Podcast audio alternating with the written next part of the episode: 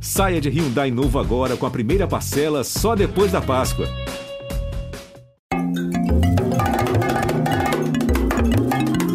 Ubuntu Esporte Clube. Nós somos o esporte. O esporte somos todos nós. Ubuntu para mim é uma palavra bem forte que me remete à crença, fé, dedicação, respeito, amor ao próximo.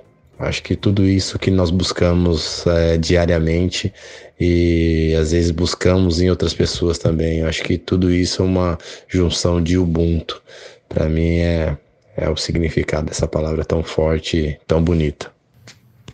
Fala galera, Ubuntu Esporte Clube, episódio 82 está no ar. Eu sou o Pedro Moreno, comentarista esportivo dos canais Globo e essa definição de Ubuntu que a gente ouviu agora foi do Edson Bindilat, agora ex-atleta do, Bob, do bobsled, depois de disputar cinco Olimpíadas de Inverno, se aposentou após a campanha histórica do bobsled brasileiro nos Jogos Olímpicos de Inverno em Pequim, levando o Brasil aí pela primeira vez a uma final olímpica da modalidade. Parabéns ao Edson pela incrível carreira e obrigado pela contribuição aqui com a gente do Ubuntu Esporte Clube. Aliás, o, episódio da semana passada, o episódio 81, Teve o Edson como convidado, então depois que terminar de ouvir esse aqui, para quem não ouviu ainda, vale voltar lá no episódio 81 para conhecer mais um pouquinho da história incrível do Edson. E no episódio de hoje a gente vai falar de uma das minhas grandes paixões, que é a Fórmula 1. A temporada começou no último fim de semana com a Ferrari dominando. Próximo domingo já tem corrida de novo. Obviamente falaremos muito de Sir Lewis Hamilton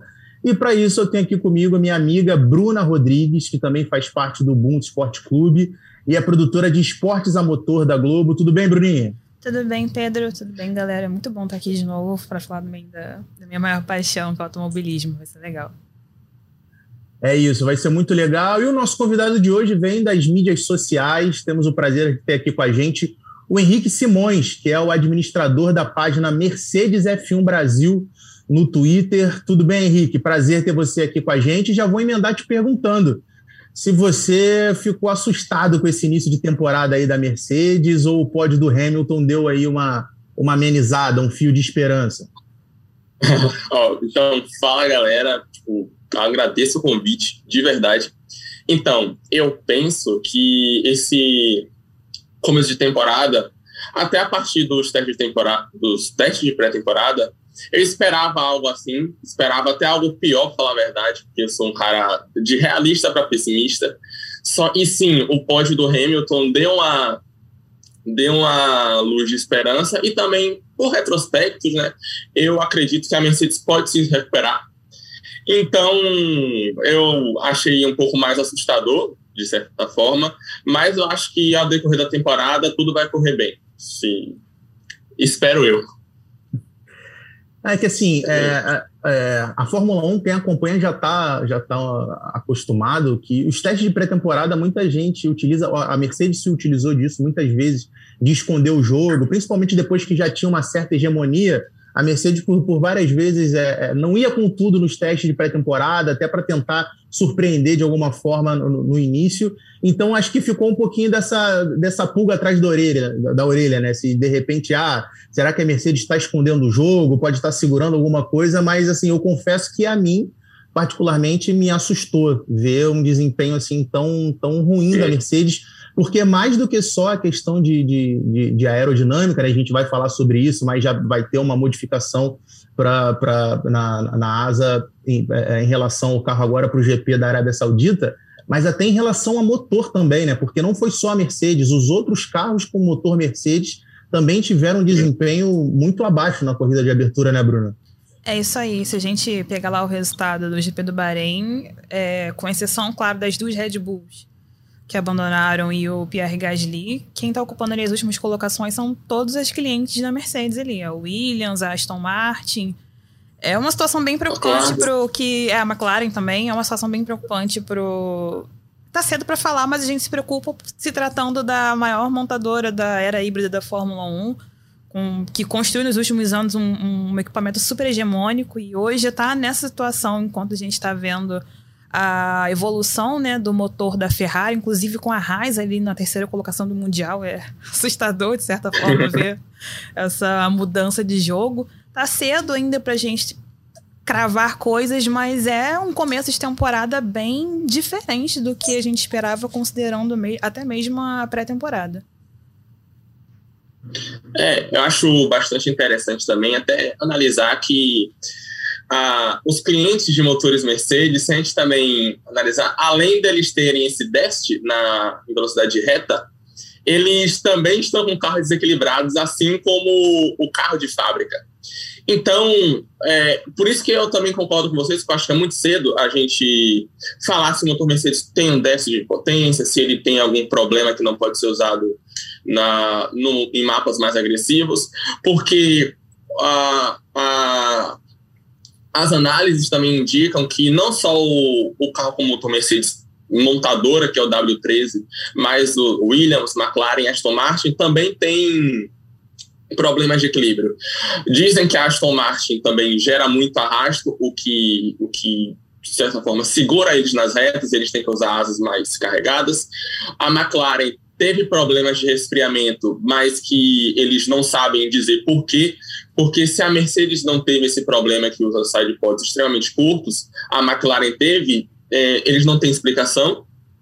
E a Williams, é, Parece sim ser um carro não muito promissor, mais uma vez, apesar da, dessa mudança de regra, parece que eles não acertaram de novo. Mas em reta, a Williams parece ser o carro melhorzinho, até mesmo que o W13. E sobre isso, Toto, Toto mesmo fala o que a gente está falando aqui. Olha, a, pelo menos a Mercedes está utilizando asas com arrasto maior, porque o, o W13 ele não está podendo andar baixo para gerar a downforce necessária, então ele usa asas carregadas, que segura na reta, e aí fica meio difícil de saber de saber se o carro está com um bom motor. E também essa essa questão é levantada porque a partir desse ano os combustíveis são eles têm décimo de etanol, né, que é o combustível e10, é gasolina E10. A própria Mercedes já falou que, é, que foi um desafio muito grande, que eles tiveram que redesenhar câmeras, as câmaras de combustão e que resulta numa perda de potência. Então, a gente tem que. Eu também confesso que a gente tem que ser cético e esperar. A Jeddah talvez seja um bom parâmetro pra, em termos de potência, que a pista é bastante alta, as curvas são bastante rápidas, e aí sim a gente vai ver algum, algum um parâmetro melhor, né? Fora também que a Mercedes agora trouxe uma nova especificação de asa, né? Que até o Toto brincou que eles iriam passar a motosserra e a asa tem um recorte no flap principal do DRS. Então acho que a partir de amanhã a gente vai ver alguma certa, uma, algo mais claro. E como o Pedro falou, na pré-temporada, historicamente, a Mercedes nunca lidera, né? Ela só lembrando assim, ela só liderou em 2000 2015 e liderou em 2020. E ambas as vezes foram carros extremamente dominantes. Mas em 2019 não liderou e dominou. 2018 também ela ganhou com etapas de antecedência. Então a Mercedes ela tem sempre abordagens que deixam a gente questionando até um pouco demais, na minha opinião. Não sei nada de vocês. É, o Bruna, é, agora dando uma dando uma lida sobre, inclusive isso que o Henrique falou agora é, desse, dessa modificação na asa, né, para diminuir o arrasto, pro, visando a corrida de, de, de, de Jeddah, eu fiquei com uma sensação assim, vendo, a, a lendo né, as palavras do, do, do, Toto Wolff, que é muito mais um, um paliativo, porque até pelo, pelo, pelo período curto, né, uma semana só, um período muito curto para você conseguir fazer modificações mais a fundo no carro, do que algo assim, é, é, do que uma alteração visando a sequência da temporada. Acho que é, a minha sensação, pelo menos, foi essa. Muito mais um paliativo para tentar é, é, é, melhorar ali no curto prazo do que foi o desempenho da primeira corrida, do que realmente algo que vá ser substancial para a equipe ao longo da temporada, né?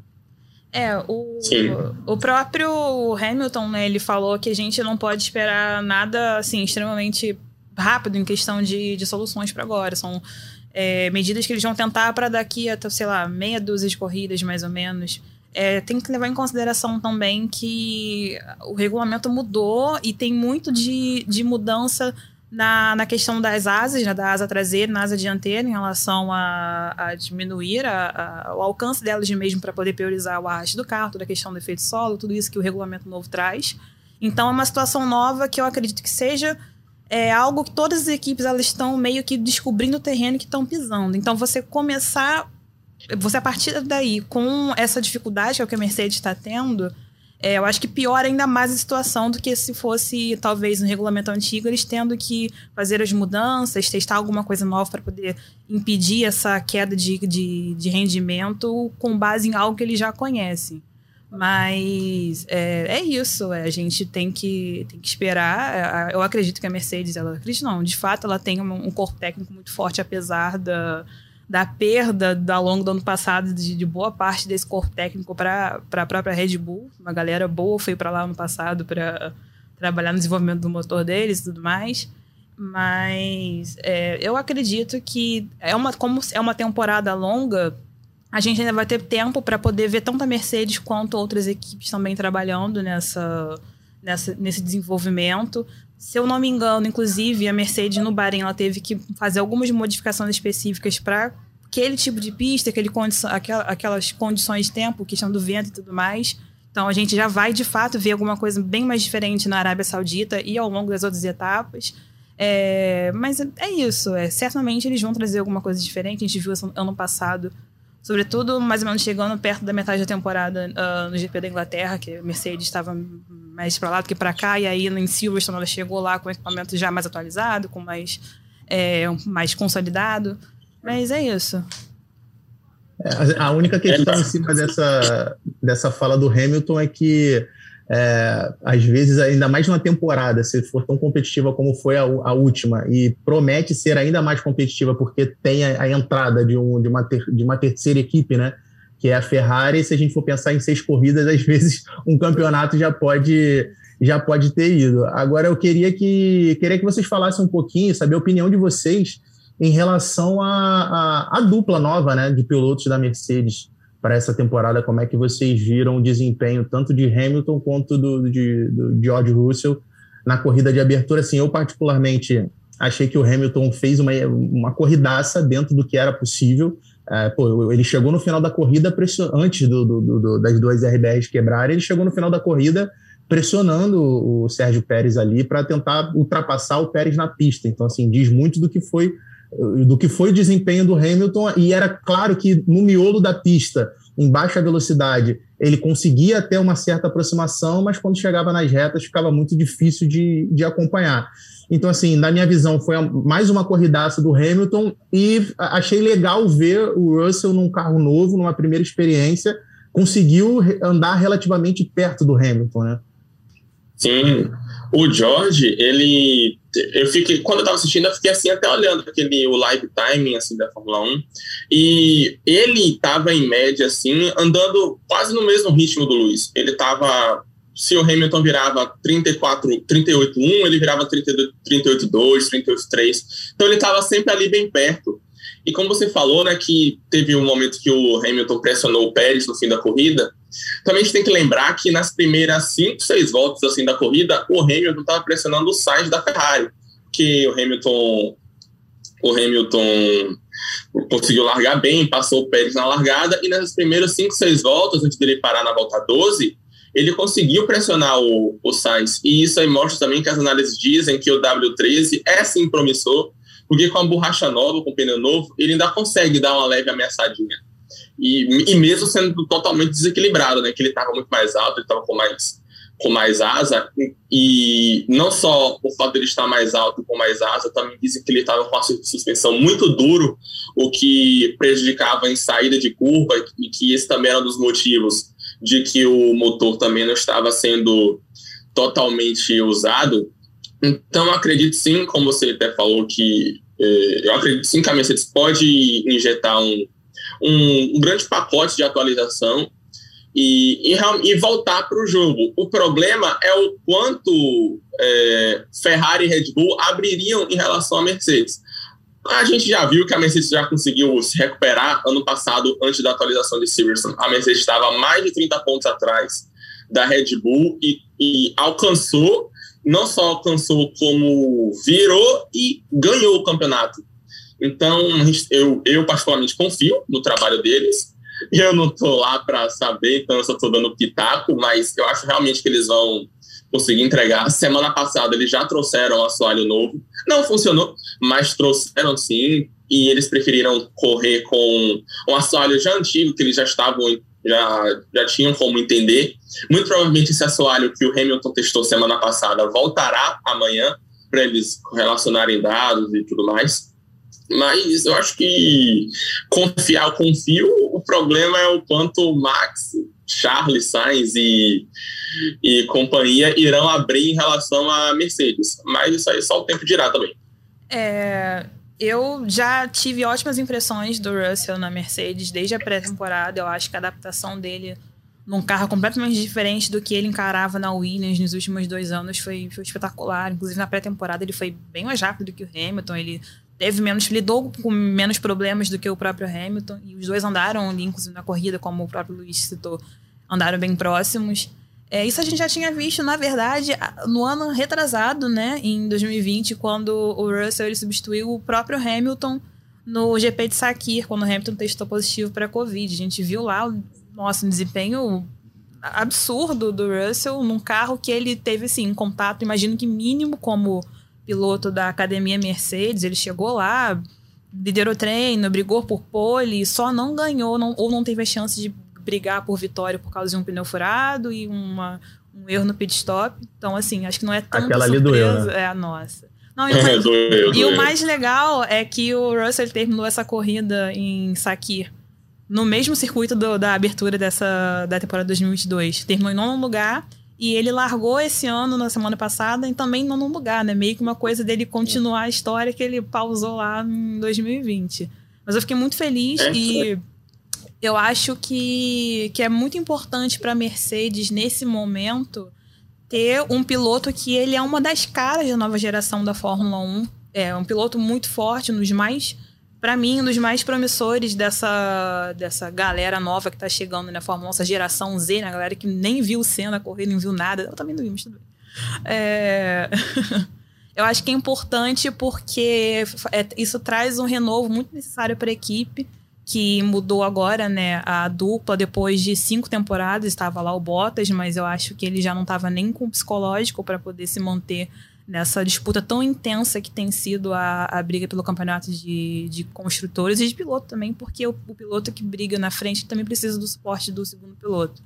E além disso, é uma questão de, de futuro também, né? Porque o Hamilton, infelizmente, a gente sabe que a gente tá começando a ver o começo aí do fim do, de uma carreira, assim, lindíssima, maravilhosa. Ele já tá com 37 anos e ele tá meio que pavimentando o caminho justamente pro Russell continuar e quem mais vir para poder acompanhar ele. Quer dizer, ele- eles ainda têm mais dois anos juntos, pelo menos.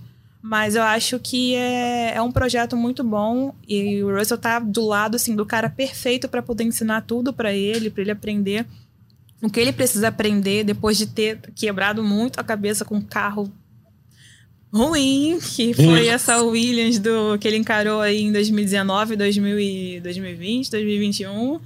Mas é isso, eu acho que a Mercedes está bem Se a gente não pode falar isso do, do equipamento por enquanto, acho que em questão de material humano, a Mercedes está muito mais do que encaminhada com essa dupla, né? Passado e presente e futuro na, numa equipe só. Não, é, eu concordo. Assim, eu acho que das três, das três principais equipes, né, que a gente está colocando aí, Ferrari, é, é, Red Bull e Mercedes, as três têm excelente, é, excelentes duplas de pilotos. Agora eu acho a dupla da, a dupla da, da, da Mercedes a dupla mais, bem mais forte assim em relação às outras. Até se a gente for colocar a McLaren nesse bolo aí, que tem também dois grandes pilotos que são o Ricardo e o Norris, que é outro fenômeno também, eu ainda acho que a Mercedes tem a, a melhor dupla de, de, de, pilotos do grid. E, e é- também por conta disso fica assim a nossa torcida para que a Mercedes consiga apresentar melhorias é, é, substanciais para essa próxima corrida, né? Porque, cara, imagina a gente ter. Porque aí eu acho que a gente passa a ter, de fato, é, se não seis, mas pelo menos cinco pilotos brigando, br- brigando assim, diretamente pelo, pelo título. Eu só tiraria o, o Pérez porque eu acho que na Red Bull vai ser o, o Verstappen vai ser o, o cara da escuderia para brigar pelo título, independentemente de qualquer coisa. E eu acho que na Mercedes, independentemente do Hamilton querer muito oitavo título, eu acho que o Russell é, ele, ele se mantendo, brigando da forma com que, com que dá a entender que ele vai conseguir fazer, andar tão perto do Hamilton ao longo da temporada, eu acho que ele pode ser um cara ali que, enfim, se, se derem se derem sopa, ele pode conseguir encostar nesse título mundial. E na Ferrari, na Ferrari é um para um, não tem ali não tem não tem é. divisão não, ali os caras se pegam mesmo e não tem não tem essa de piloto número um. Eu achei bastante até curioso, assim, obviamente é só a primeira etapa, mas achei bastante curioso que TL1, TL2, TL3, fora os testes, o Jorge sempre estava andando na frente do Luiz e sempre se mostrando mais adaptado. E aí, quando chegou no Q1, aconteceu uma coisa que era bem similar até ano passado, que o Bottas liderava todos os treinos, aí quando chegava no Q1, o Hamilton meio que acabava com a brincadeira, porque já no Q1, o Hamilton já. O Hamilton começou a andar já na frente do George, aí todo mundo falou, ah, era óbvio. E apesar da diferença do Q3 ser de um segundo, é uma diferença bastante ilusória também, que eu vi umas pessoas falando, ah, não, Hamilton colocou um segundo no George.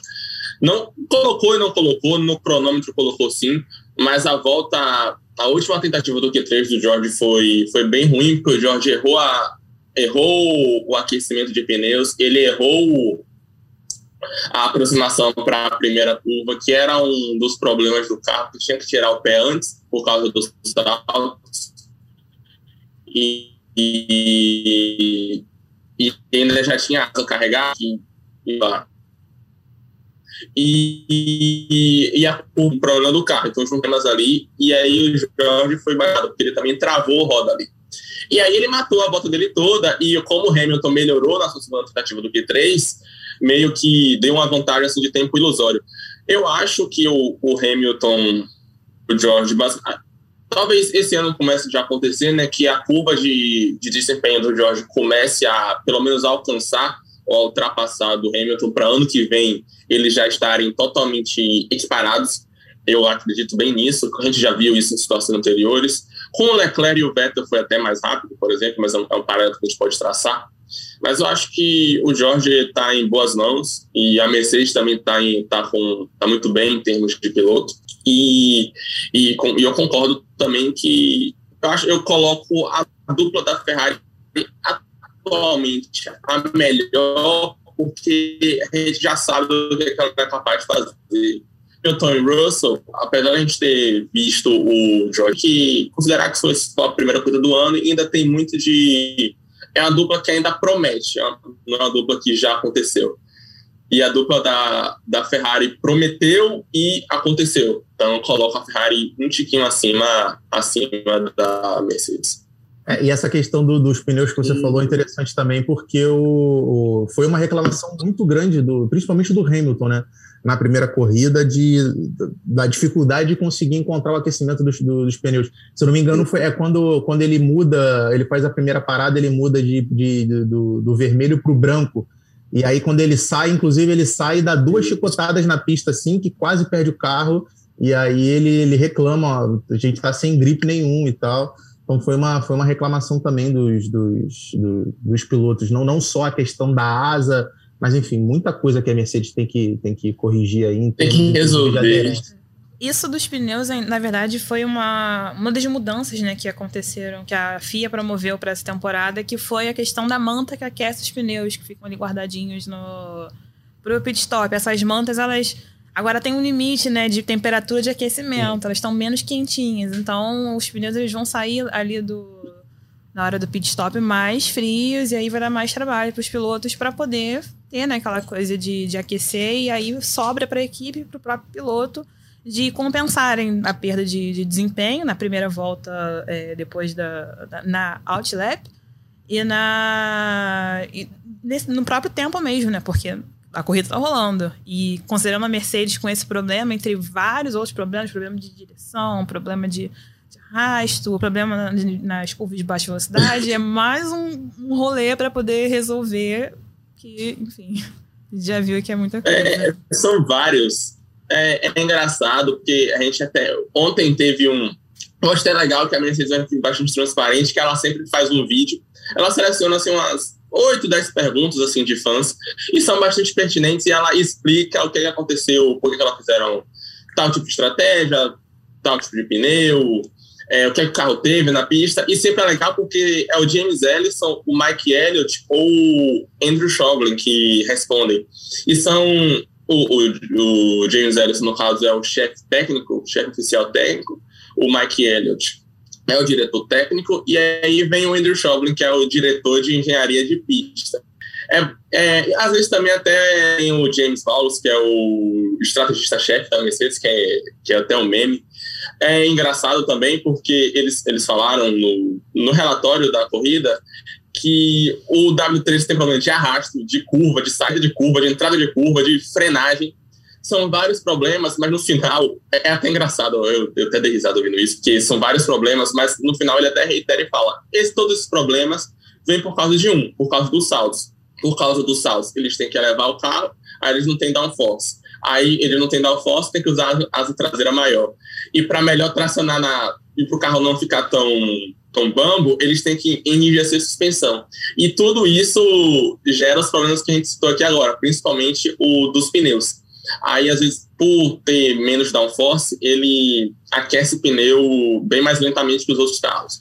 Isso é um exemplo como o W12. Te, teve umas três etapas, assim, antes do, do update em Silverstone, que o Hamilton e o Bottas tinham que dar duas, três voltas rápidas para o pneu macio chegar na, na temperatura correta e eles finalmente fazerem a volta rápida. Baku foi um caso um caso desse. É, Imola também, que o Hamilton conseguiu fazer a pole e o Bottas não conseguiu colocar o pneu na janela certa, ele se classificou em oitavo. Então, eu acho que se a Mercedes resolver o salto, aí sim o carro vai virar um pouco mais vai realmente mostrar o seu potencial, porque análises de telemetrias falam que o W13 atualmente em certas curvas ele é um pouquinho mais lento ou, ou tão rápido quanto seus rivais mais fortes, né, que é o RB18 e o F1 75. Então acho que se a Mercedes realmente resolver o salto e conseguir ajustar o carro na janela correta, como ela fez com o W12, que demorou um pouco para ser ajustado, mas acontece, é, se ela conseguir fazer isso com o W13, eu acho que o carro realmente volta assim para briga, eu, não tenho dúvida. E piloto tem para isso. isso ah, e, e, a gente já vai ter uma já vai ter uma boa ideia disso na sexta-feira agora, porque o carro em tese já vai já vai com essas alterações, então a Mercedes não vai ter o porquê é, é, é, segurar ou esconder jogo, porque precisa de qualquer jeito encontrar esse acerto é. para a sequência da temporada. O que, que você ia falar, Bruna? Desculpa, acho que eu te interrompi. Nada, imagina. Não, eu só ia falar que isso reforça uh, o desafio que esse regulamento novo trouxe, né, pra, não só para a Mercedes, mas para todas as equipes, porque esse salto que o, que o Henrique mencionou é o que a gente chama de efeito por poison. O Rafael Lopes do blog Baixo ele apelidou de golfinhar, que o carro ele faz aquele movimento de Tipo como se fosse um golfinho mesmo. Sobe, desce, sobe, desce. É um sulavanco que é muito forte. E Kika, né? é, é, é, isso, ele quica. E ele foi um, um, efeito direto do efeito solo que trouxe. Ah, o regulamento novo trouxe de volta.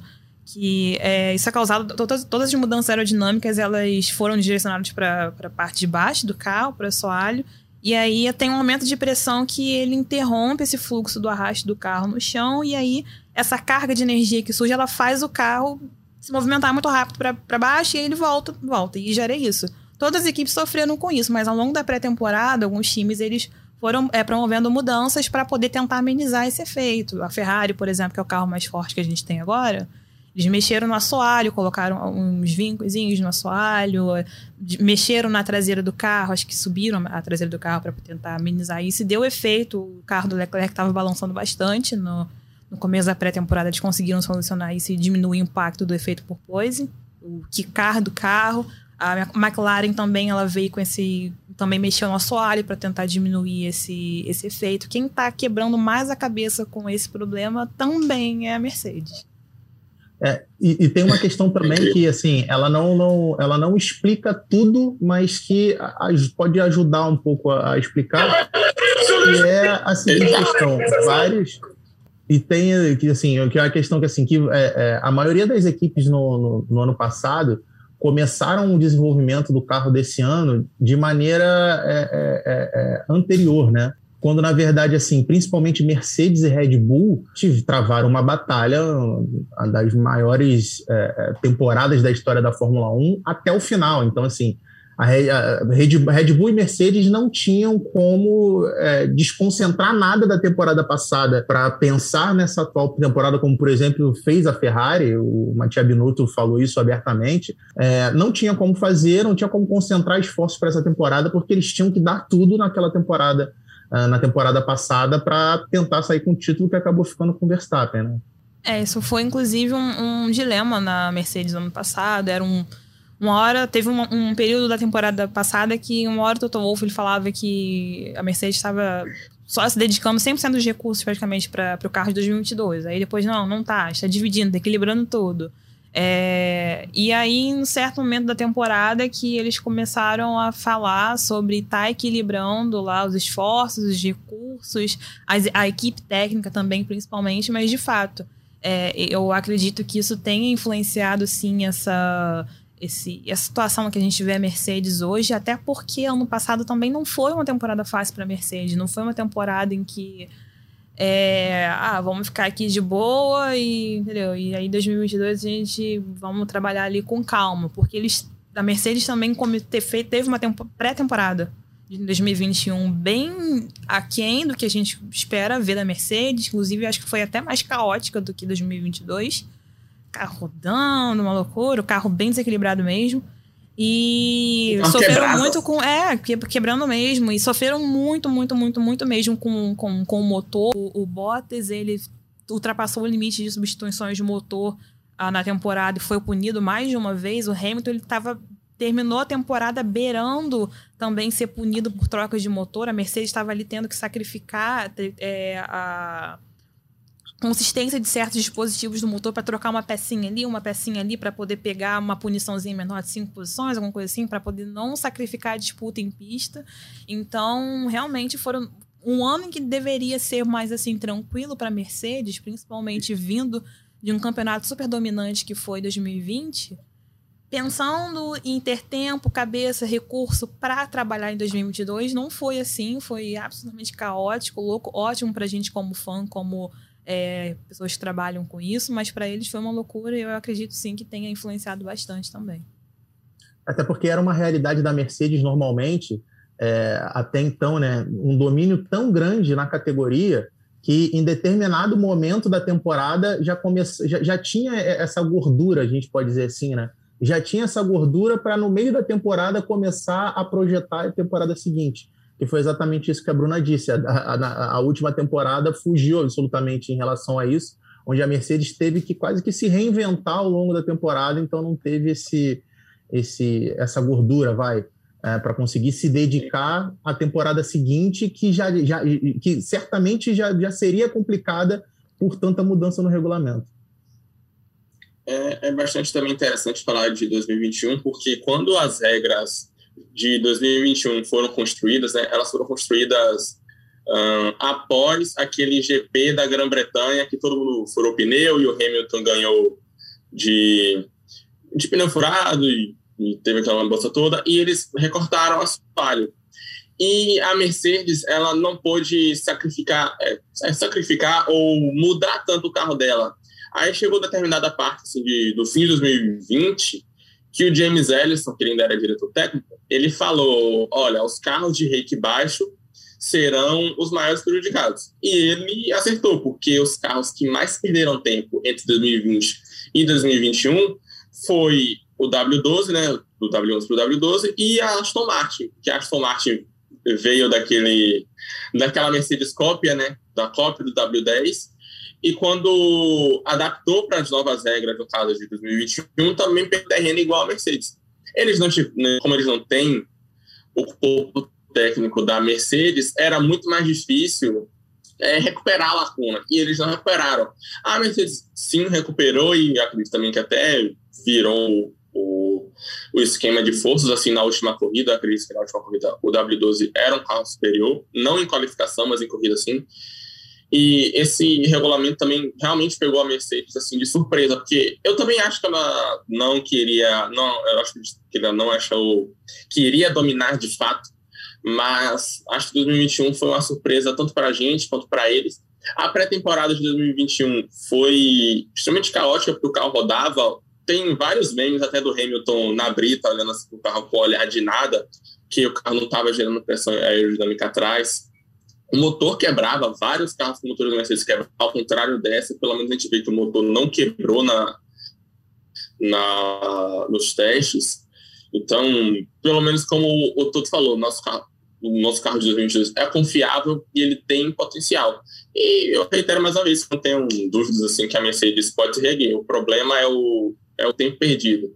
Dizem que a atualização da Mercedes chegaria entre entre Melbourne, que é da Austrália, ou Imola, que é aí que eles iriam mudar totalmente, totalmente entre aspas, injetando um novo pacote aerodinâmico nessas etapas. Então, acho que só resta esperar, né, para a gente ver como vai se desenrolar de novo. Galera, a gente vai caminhando para o final desse nosso episódio.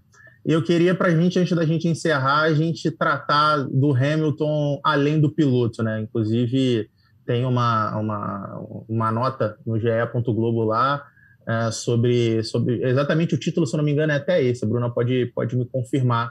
E eu queria, não sei se foi a Bruna que escreveu, mas... foi você, Bruna? Foi. Ah, então fala, então fala você sobre a nota para gente dar, para gente encaminhar para o final aí é, para a gente tratar sobre o Hamilton além do, além do piloto?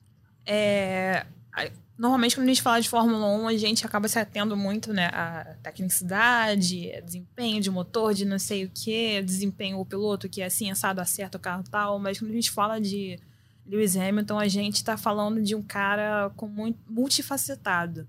Então, a gente fala, tem né, esse lado dele como piloto, o maior campeão ao lado do, do Schumacher, o maior vencedor da história, mas a gente também tem esse Hamilton que ele, se, ele tem se atentado cada vez mais para o mundo que cerca ele e tem utilizado a plataforma dele e a, os recursos e tudo mais que ele tem ao redor dele para poder tentar fazer a parte dele para construir um mundo melhor ou mais próximo que a gente consegue chegar disso.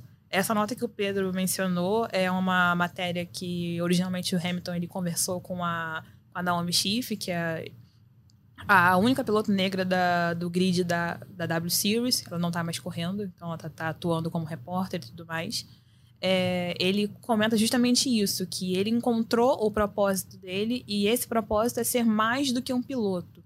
A gente lembra, inclusive, do discurso do LeBron James, né? Quando ele fala aquele, aquela questão de ser mais que um atleta, que é basicamente o mesmo, o mesmo sentido, o mesmo objetivo. O cara entender o papel dele como um, uma figura que representa uma comunidade, um, um um povo. É, então ele, ele quer justamente isso, transcender a, os limites do esporte. E, e, isso na Fórmula 1 é muito é um posicionamento muito forte, porque ao contrário de outras outros esportes, como a própria NBA que eu acabei de citar, que é muito conhecida por ser vocal em questões sociais e promover, incentivar, a Fórmula 1 ela é justamente o oposto. É, é, é, é desincentivado o posicionamento é incentivado o afastamento do que é considerado político. Então, o Hamilton ele dá esse passo à frente, ele se colocar como alguém que deve utilizar as conquistas dele para trazer visibilidade para questões é, importantes que a gente vê em alta no mundo, a justiça racial, a equidade de gênero, a questão da guerra que a gente está vendo agora de forma tão latente com o conflito na, na Ucrânia e outros conflitos que, já, que já existem, né? É, em todo o mundo, mas não recebe tanta atenção assim. É, isso é muito importante. E é, muito, é de fato um posicionamento muito, muito forte. Como ele próprio falou dessa, nessa, nessa entrevista. Os títulos que ele conquistou, tudo isso é, é pessoalmente gratificante para ele, mas ele vê assim que nada disso por si só transforma o mundo, nada disso por si só impede guerras, impede que pessoas estejam sendo abusadas em todo o mundo de variadas formas e para isso e isso para ele é uma coisa que, que faz ele refletir cada vez mais e que ele vem é, tendo um reconhecimento do, da posição dele com o passar dos anos, com o passar do, da idade. Ele hoje tem 37 anos. É um posicionamento que ele não tinha uma década, por exemplo, mas faz parte do crescimento de qualquer ser humano. A gente vai aprendendo com o passar do tempo e ele especificamente como um homem preto, ele teve essa identificação, assim, esse estalo no momento em que ele passou a se identificar cada vez mais como um homem preto. Então, para a gente é uma lição enorme para a Fórmula 1 também. E é realmente muito importante, né? E eu acho que tem é. até uma questão também do, do status, né, Bruninha? Porque se a gente for pegar o Hamilton de 10 anos atrás, não era o Hamilton sete vezes campeão mundial.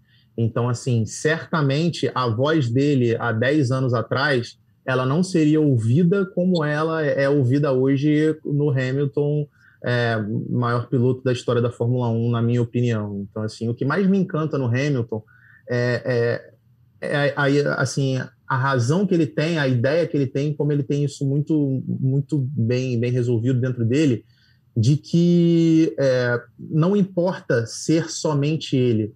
Não, do que, que vai adiantar a gente ter somente o Hamilton na história, e a gente pode botar daqui a 10, 20 anos, do que, que vai adiantar se a gente só tiver o Lewis Hamilton como o único preto é, na história da Fórmula 1, por mais que seja o maior piloto, mas é, de nada vai adiantar, porque é aquele ideal que a gente tanto que a gente tanto tem, né? Que é a vitória, ela só é vitória mesmo se ela for coletiva, porque a partir do momento que essa vitória não é coletiva, que ela é somente pessoal, a vitória é do sistema, a vitória não, não é nossa, é, é, é o sistema que faz você acreditar que você chegou lá pela sua excelência como piloto, só pela sua excelência como piloto, e a gente sabe que quando a gente fala de pessoas pretas, é, essa não é não é a verdade. Então, quando o Hamilton se propõe, até como está como tá, tá, tá, tá, bem escrito lá na nota da, que a Bruna é, escreveu, quando ele se propõe a fazer uma parceria com a Real Academia é, Britânica de Engenheiros para poder entender, para conseguir inserir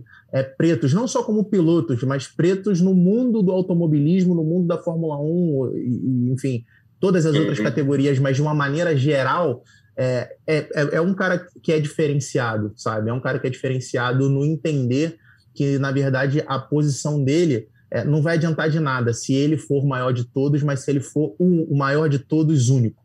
Na verdade, só vai. Ele pode ser o maior de todos, mas é, vai haver um legado se ele for o maior de todos e se tiver gente né, vindo nessa esteira que tem sido muito bem pavimentada por ele. Para mim, assim. É. é desculpa.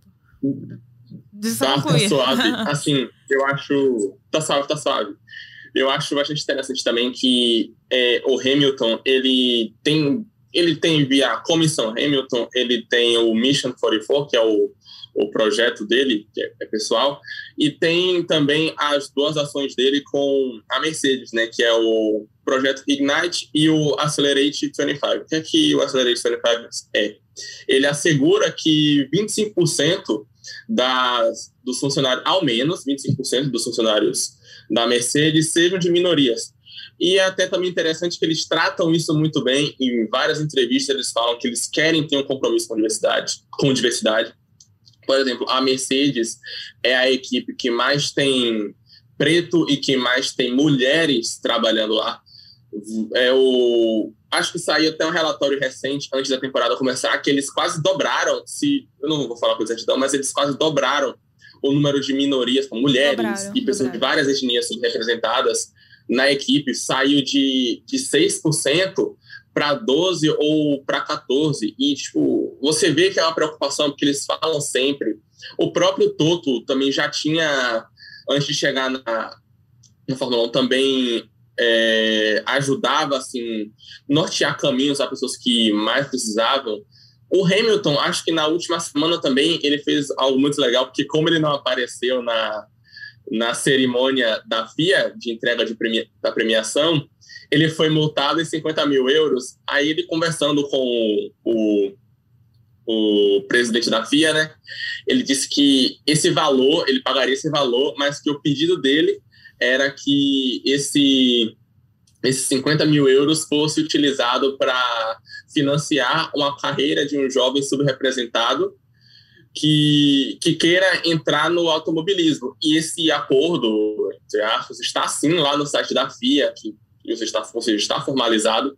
Então é bem interessante como o Hamilton ele quer ser lembrado como o Lewis Hamilton fora da pista. Eu acho que para ele, ele, ele, obviamente, em termos de resultado, ele não, ele não tá totalmente realizado, que a gente vê por isso, a gente viu na última etapa, a gente viu ele lutando pelo título até a última volta da última temporada, então ele também quer sim é, aumentar os, os recordes dele e bater os que faltam, mas o Lewis Hamilton fora da pista é extremamente sensacional. Eu mesmo torço para o Hamilton desde pequeno. Eu não tenho muita idade também, mas eu torço para ele desde pequeno porque eu me achava assim parecido com ele e depois eu fui percebendo por quê.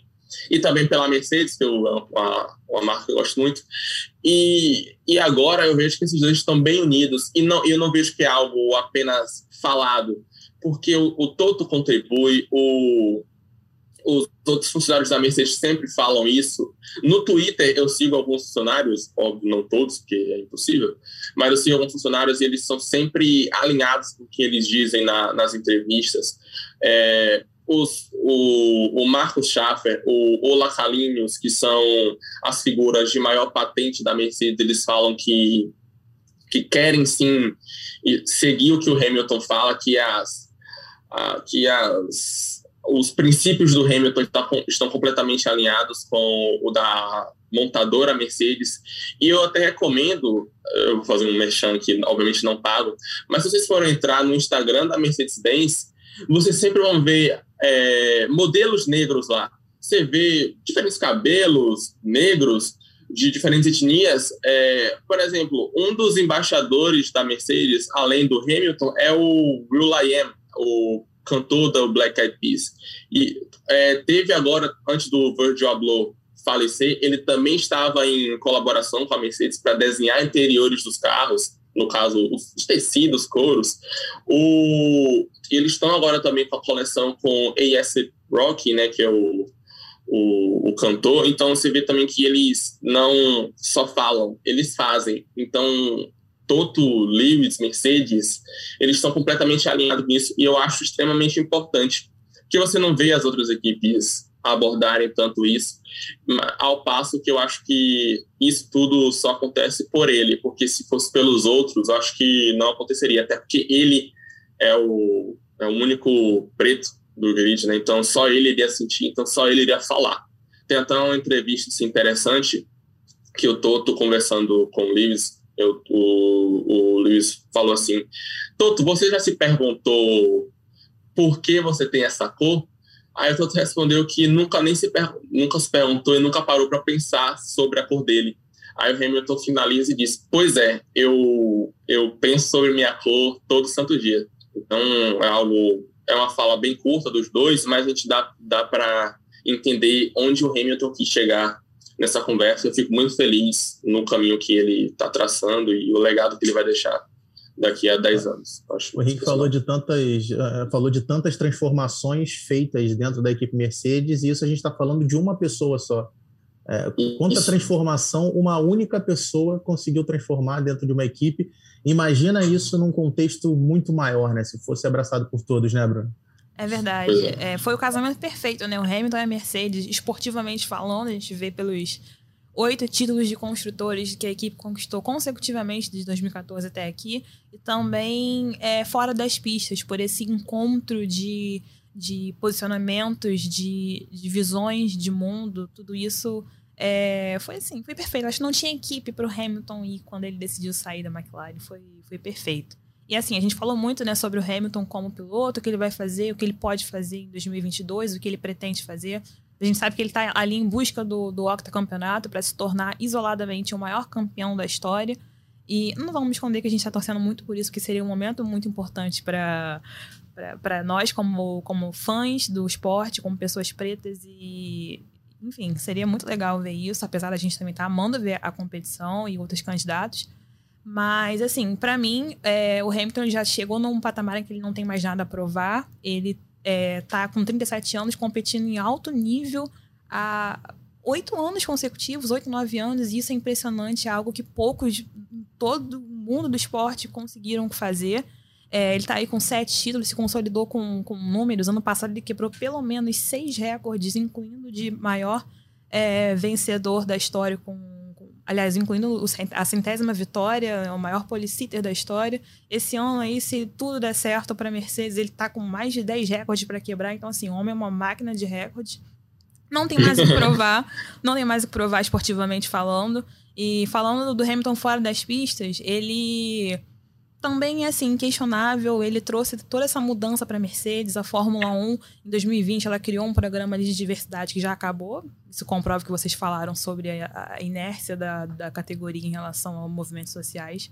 Mas esse programa que surgiu ali surgiu por causa de, uma, de um questionamento do Hamilton. Ele está aí promovendo coisas por conta própria, iniciativas, projetos. E, assim, para mim, na minha visão, se a gente está aqui hoje falando de, sobre o Hamilton e aspectos esportivos, mas também por esse lado da questão racial. Isso é um legado dele. Se ele não falasse sobre essas coisas, a gente muito dificilmente talvez estaria aqui falando sobre isso. Nós, nós três pessoas pretas, fãs de automobilismo, debatendo esse assunto. E a gente vê aí muitos outros legados do Hamilton. A, a presença do, do Pascal Verlaine, que foi o segundo piloto preto na, na Fórmula 1 aí há um tempo, e o Bobo Wallace na NASCAR, o único piloto preto da NASCAR, falando sobre essas questões inspirado pelo Hamilton.